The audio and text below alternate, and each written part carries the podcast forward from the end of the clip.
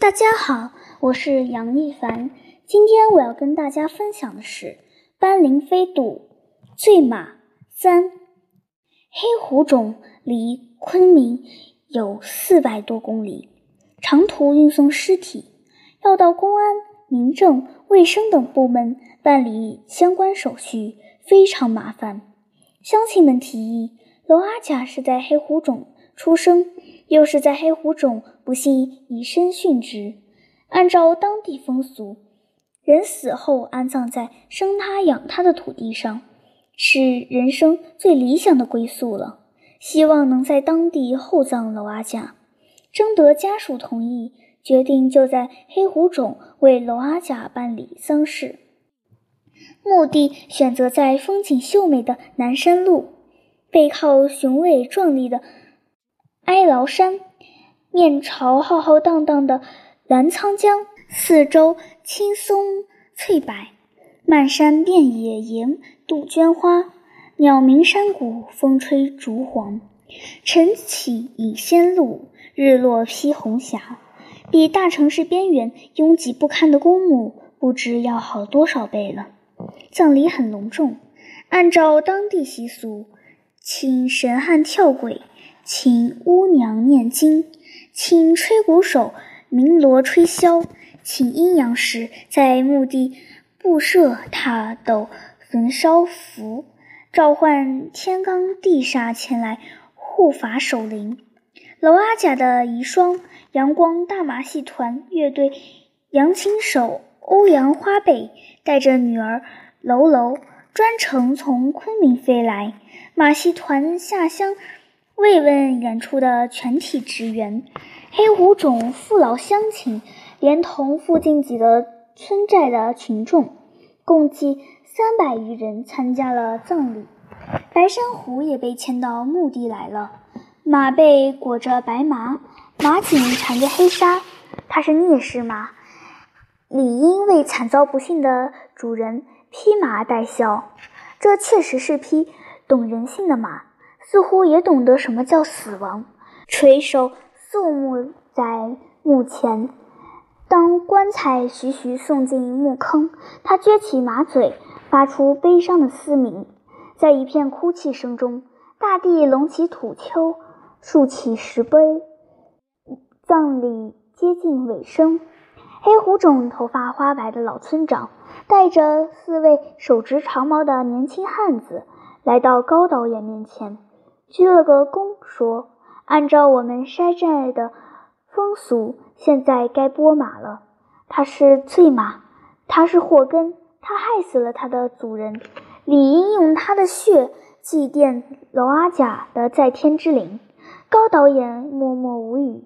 在马戏团也曾经发生过动物伤人事件，那是十多年前的事了。一位女驯兽员正在给一只老虎训练跳跃障碍的节目，也不晓得是什么原因，那虎突然兽性大发，扑上去一口咬住女驯兽员的脖子。小姐的脖子细嫩光滑，哪里经得起虎牙噬咬？咔嚓一声，便颈椎粉碎性骨折，做了虎口冤魂。后来因家属强烈要求，将醉虎关在一个狭小的铁笼里，实行枪决。有这样的先例，似乎也应该用同样的方式处置白珊瑚。杀人偿命，血债要用血来还。对罪人的尚且如此，对犯罪的动物更应该如此。可高导演总觉得，眼下这起事故把责任完全怪罪在白珊瑚上，似乎有失公允。无论从哪个角度讲，这起事故只能算是一个意外。意外伤害与细狱谋杀是两种不同性质的犯罪，处以极刑似乎有点量刑过重。从经济角度考虑。高导演也觉得这么做对马戏团来说损失太惨重了。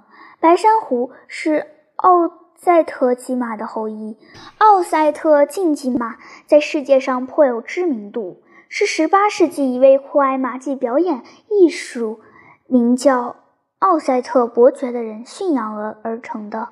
可以说，全世界著名的马戏团使用的演出马多为血统纯正的奥赛特竞技马。奥赛特竞技马不愧是经过三百年精心培育而成的两种马，皮毛白的就像阿尔卑斯山终年不化的冰雪，令人赏心悦目。除了形象极具观赏性外，头脑也聪慧伶俐，天生具备演马技的素质。四条腿会随着音乐有节奏的左右横移，跳出马布迪斯科，还会主动配合马背上的骑手表演各种技巧动作。他们是为马戏存在的，他们天生就是优秀的马戏演员。现在国际市场上，一匹年富力强、训练有素的奥赛特竞技马价值六万美元，即使是一匹两岁。零以下还没受过训的马驹，标价也在三万美元左右。人死不能复生，何苦还要白白扔掉六万美元呢？还有更麻烦的事情呢。白珊瑚是马群中的头马，是六匹演出马的核心与灵魂。马是一种究军卑秩序的动物，尤其是年轻的公奥赛特竞技马。都有出人头地的勃勃野心，都有强烈的征服欲和权力欲。白珊瑚资历深，体格棒，竞技好。另外五匹演出马，除了个别捣蛋分子外，其他四匹马对他心服口服，已习惯在他的统治下生活。要是白珊瑚被处死，马群就会出现权力真空，后果不堪设想。上海马戏团就出现过这样的事：一名叫苏伦的头马到外地演出时被卡车撞死，马群里几匹公马谁也不服谁，谁都想当老大，谁都想爬到首领的位置上去，因而引发激烈的地位角逐战。他们互相啃咬厮斗，大打出手，弄得马心惶惶，闹得乌烟瘴气，整整半年无法正常演出。最后有两匹公马在内讧中死于非命，另一匹公马登上首领宝座，权力风波才算平息。但整个马群已经元气大伤，演出马由原先的七匹锐减至四匹，好几个大型节目都没法再演了。谁能保证？白珊瑚死后，阳光大马戏团不会步上海马戏团马群的后尘呢？处死白珊瑚，绝无可能让娄阿甲死而复生，又何必要白白糟蹋珍贵的奥德赛特竞技马呢？高导演虽然很想保全白珊瑚，却不敢把想法说出来。死者的亲属沉浸在巨大的悲痛中，荒唐的复仇虽然对死者毫无意义。却对死者的亲属是有效的宽慰。不管怎么说，娄阿甲是骑在白珊瑚身上被撞死的，意外伤害也罢，突发事故也罢，白珊瑚都难辞其处。亲属要处死聂氏马，也不能说是蛮横不讲理。他若强行阻止这场血祭，从感情上和道理上都很难说得过去。倘若死者的亲属责问他，人被马害死了，却免于追究马的刑事责任，难道人的生命还不如一匹马值钱？他将无言以对。更何况黑虎卓的乡亲们固执地认为，白珊瑚就是灾星，已经准备好用古老的祭典方式，在墓前标杀醉马。人心所望，众望所归，他能有什么办法呢？哦。娄阿甲不愧是最优秀的马术表演家。他临终前留下的最后一句话是：“白珊瑚是匹好马，求我千万别为难他。”高导演小声的对站在身旁的欧阳花贝说：“我现在跟你说这话，确实不太合时宜。我没别的意思，我只是想如实转达娄阿甲的临终嘱咐。”高导演是个。聪明人，他晓得现在唯一可行的办法就是说动死者的遗孀，放弃这场无谓的复仇。在要不要处死白珊瑚的这个问题上，毫无疑问，死者的亲属有最大的发言权。欧阳花贝是死者的妻子，最重要的亲属，他在这个问题上可说是一言九鼎。欧阳花贝默默地流着泪，对高导演没有任何反应。老村长转身朝一位年轻汉子耳语了几句。那位年轻汉子将长矛横叼在口中，从裤腰带上抽出一条黑布，走到白珊瑚面前，动手蒙住马的眼睛。黑狐种有标牛的习俗，标牛前都要用黑布蒙上牛牛的眼睛，标牛者因此可以减少杀生的心理负担，据说也可以避免冤死的牛从阴间回来报复标牛者。白珊瑚绝不是那种性格软弱的像糯米团似的山马，谁都可以靠近触摸。恰恰相反，白珊瑚的血统属于马中贵族，性子刚烈而自尊，不是很熟悉的人休想靠近它，更别说触摸它了。假如它没有被缰绳拴在马厩或木桩上，陌生人走到离他还有两三米远的地方，他就会扭身避开，始终保持一个恰当的警戒距离。假如他是被缰绳甩拴在马厩或木桩上，陌生人靠近他时，他会从鼻子喷出粗气，威胁地挥挥嘶鸣，或者抬起前蹄踩踏，或者转过身来撅蹄子。曾经发生过这么一件事。三年前，马戏团到中缅边境重镇芒市去演出。从金三角来了一位盗马贼，半夜偷偷溜进马棚，想盗走白珊瑚。该盗马贼祖孙三代都干这档子营生，祖传手艺，练就一手盗马绝技。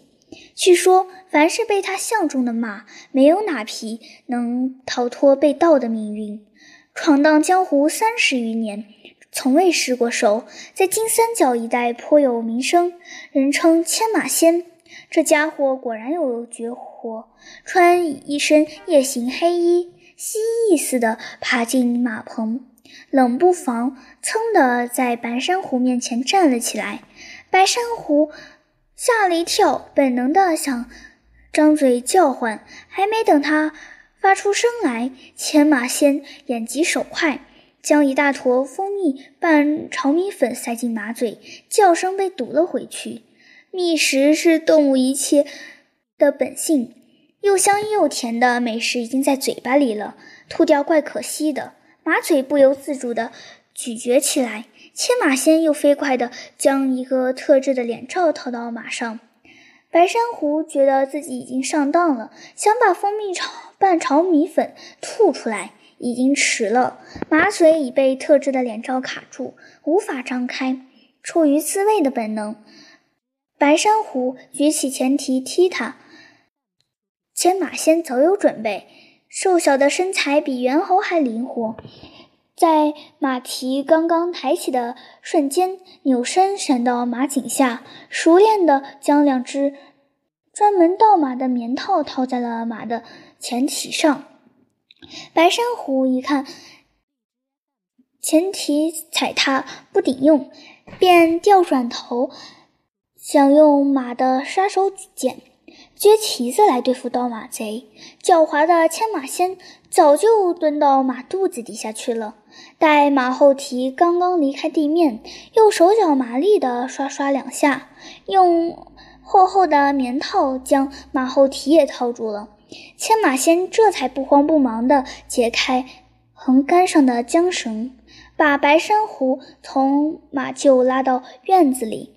正值凌晨三点，守夜的保安蜷缩在椅子上，已进梦乡，马嘴便被脸罩卡住，想叫也叫不出来。马蹄被棉套套住，走在石板上悄无声息，想用马马蹄报警也是枉然。缰绳也抓在牵马贼手里，白珊瑚被迫跟着盗马贼往院门外走。牵马贼心里乐滋滋的，到了这个份上，盗马贼就算盗成功了，可以说是三指头捏田螺，十拿九稳。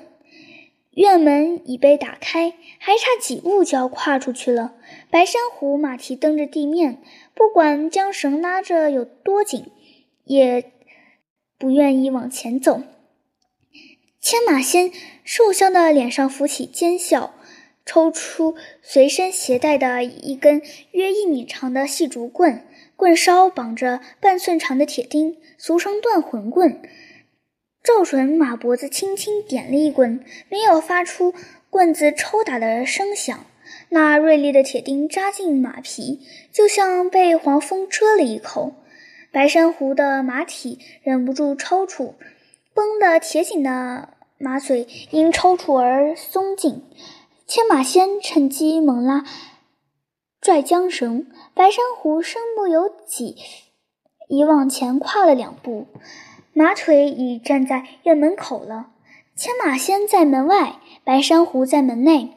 一个拽紧缰绳，用力要把对方拉出门；一个绷直四条腿，竭力不让对方的企图得逞。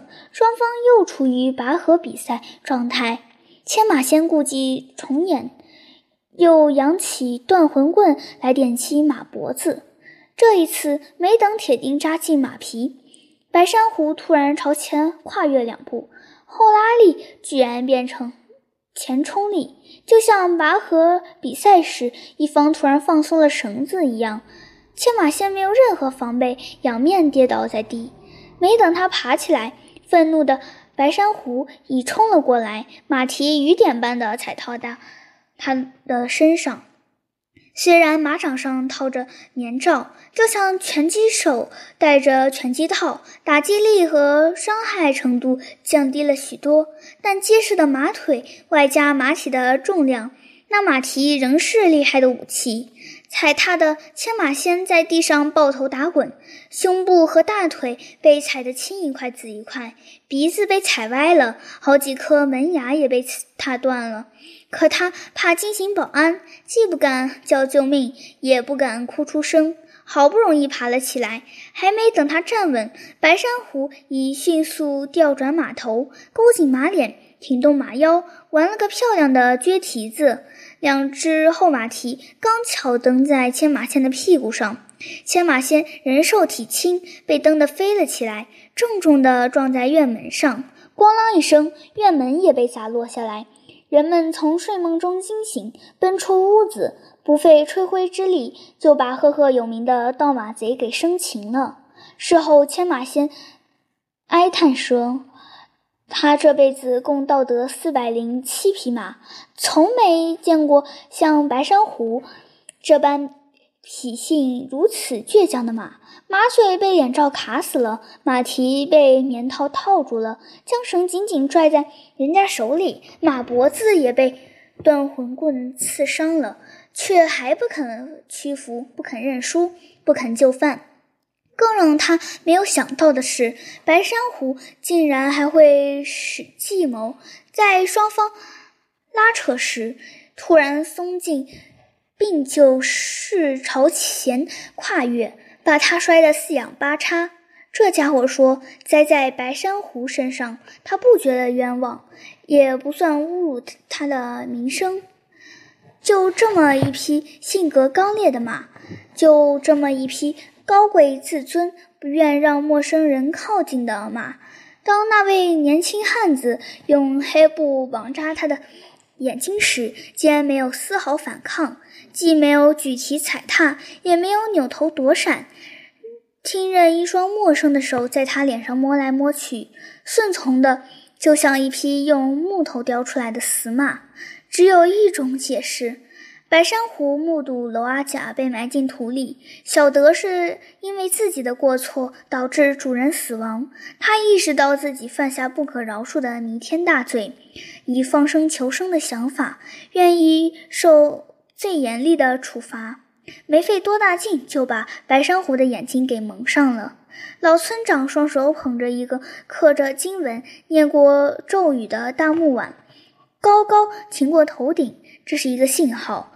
四位年轻汉子东西南北四个方向围住了白珊瑚，古铜色的脸庄严狂热，裸露的胸脯和双臂饰有的神秘纹身图案，挥动长矛跳起卓朴的祭神舞。这是古老的祭拜仪式，也是飙杀生灵的前奏。当他们顺绕三圈。逆转三匝后，闪耀寒光的长矛就会无情地扎进马体。老村长将用那只祖传留下来的大木碗，像从自来水龙头接水一样，从长矛贯穿的血洞盛一碗血腾腾的马血，祭洒到罗阿甲的坟上。血色黄昏给大地涂上一层凄艳的色彩。高导演叹息一声，把头转了过去。想要保全白珊瑚的希望破灭了。他不愿意欣赏这血血淋淋的飙杀场面。白珊瑚矗立在墓碑前，仍是垂首默哀的姿势，静静地等待厄运的降临。人与动物发生纠纷。动物伤害了人，不管是误伤还是凶杀，都是动物的错，杀你没商量。人类制定的法律，那是当然是偏袒人类的。四位年轻汉子已经顺绕三圈，并逆转两匝，手中的长矛已分别指向马体的各个部位。一场血腥的杀机即将展开，就在这个节骨眼上。突然，娄阿卡七岁的女儿娄娄尖叫一声，从妈妈的怀里挣脱出来，像蝴蝶一样飞奔到白珊瑚身边，抱住一条马腿，大声哭起来：“呜，不要杀他，他是我的朋友！”呜！四位年轻汉子不得不停止跳祭神舞，不得不停止挥舞长矛。征询的目光投向老村长。娄阿甲生前经常带着宝贝女儿到马厩玩，娄娄还骑在白珊瑚背上照过许多相，彼此熟悉的就像老朋友。白珊瑚虽然马眼被黑布蒙住，但用耳朵听，用鼻子闻，也能判断是谁来到他的身边。他缓慢地闹。扭过头去，伸出舌头在楼楼的便梢上轻轻舔吻。小孩子家不幸胡闹，老村长披着眉头来拉楼楼。他是害死你爸的罪魁祸首，我们在惩罚凶犯。你难道要包庇害死你爸的醉马吗？呜，假如是我看见一条蛇窜出来，呜，我也会吓得逃走的。呜，这不能全怪他呀！楼楼哭着替白珊瑚辩解：“楼楼乖，楼楼最听大人话了，把手松开。”楼楼非但没有松手，反而把马腿抱得更紧了。老村长朝调研人群中的一位中年妇女招招手，做了个让他把楼楼抱走的手势。中年妇女一手搂着楼楼的腰。另一手扳着楼楼的手指，强行要把楼楼从白珊瑚身旁带走。楼楼踢蹬着腿，拼命挣扎，尖起嗓子叫：“爸爸，快来呀，救救白珊瑚！他们要杀死你最心爱的马了！”欧阳花贝长长的叹息一声，迈动像灌满铅一般沉重的双腿，走到坟墓前。拍拍那位中年妇女的肩，示意她放掉喽喽，又解开蒙住马眼的黑布，哽咽着说：“求求大家了，放过这匹白马吧！阿甲生前最喜欢这匹白马了，他和这匹白马照的相比和我照的相多得多。他不止一次跟我说过，我们家不是三口人，而是四口人。他确确实实把这匹白马看作是我们的家庭成员。”刚才高导演说，阿甲临终前留下的最后一句话是要我们别难为这匹白马。我相信高导演没有诓骗我，我相信阿甲的确会这么说，放过这匹白马，原谅他的过失。阿甲在九泉之下也会含笑对你们说声谢谢的。连死者的妻子与女儿都不赞成血祭，其他人当然就不好再坚持非要这么做了。老村长悻悻地甩袖而去，四位年轻汉子也收起长矛，跟着老村长头也不回地下山去了。人们发现白珊瑚的眼睛里潮乎乎的，似乎蒙着一层泪水。